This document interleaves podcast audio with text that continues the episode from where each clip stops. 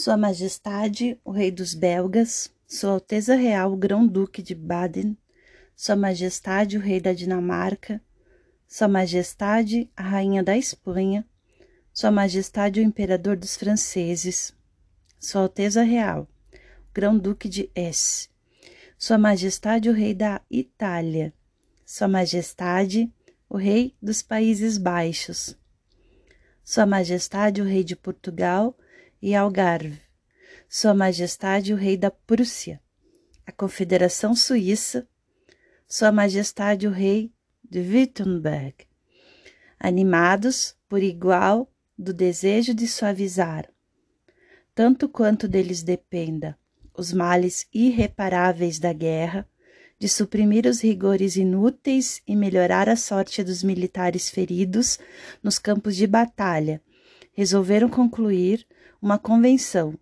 com esse objetivo e nomearam seus plenipotenciários, os quais, após serem apresentados seus poderes, encontrados em boa e devida forma, convencionaram os artigos seguintes.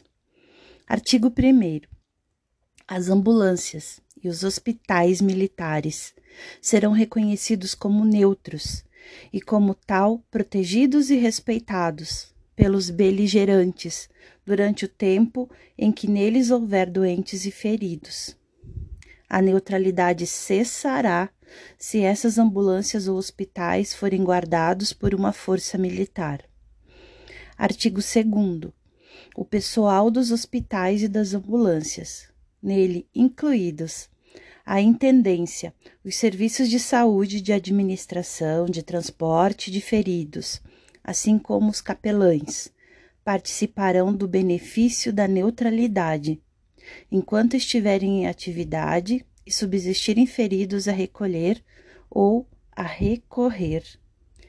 Artigo 3. As pessoas designadas no artigo precedente poderão, mesmo após a ocupação pelo inimigo, continuar a exercer suas funções no hospital ou ambulância em que servirem, ou retirar-se para retomar seus postos na corporação a que pertencem. Nessas circunstâncias, quando tais pessoas cessarem suas funções, elas serão entregues aos postos avançados do inimigo sobre a responsabilidade do exército de ocupação. Artigo 4 tendo em vista que o material dos hospitais militares permanece submetido às leis da guerra, as pessoas em serviço nesses hospitais não poderão, ao se retirarem, levar consigo os objetos que constituem propriedade particular dos hospitais. Nas mesmas circunstâncias, ao revés, a ambulância conservará seu material. Artigo 5. Os habitantes do país os quais socorrem os feridos, serão respeitados e permanecerão livres. Os generais das potências beligerantes poderão, por missão, prevenir os habitantes do apelo assim, feito ao seu sentimento de humanidade e da neutralidade que lhe é consequente. Todo ferido, recolhido e tratado numa casa particular, conferirá salvaguarda a esta última, o habitante que recolher feridos em sua casa será dispensado de elogiar as tropas, assim como de pagar uma parte dos tributos de guerra que lhe seriam impostos. Artigo 6. Os militares feridos ou doentes serão recolhidos e tratados, qualquer que seja a nação a qual pertençam.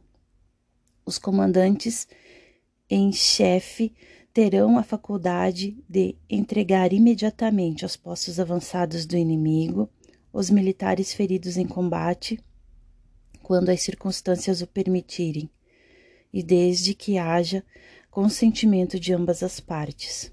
Serão repatriados em seus países aqueles que, uma vez curados, forem reconhecidos como incapazes de servir. Outros poderão igualmente ser repatriados sobre a condição de não retomarem armas durante toda a guerra. As forças de retirada, como o pessoal que as dirige, ficarão garantidas por uma neutralidade absoluta. Artigo 7. Uma bandeira distinta e uniforme será adotada pelos hospitais e ambulâncias, bem como durante as retiradas. Ela deverá ser, em qualquer circunstância, acompanhada da bandeira nacional. Uma braçadeira será igualmente admitida para o pessoal neutro mas sua distribuição ficará a cargo da autoridade militar. A bandeira e a braçadeira terão uma cruz vermelha e um fundo branco.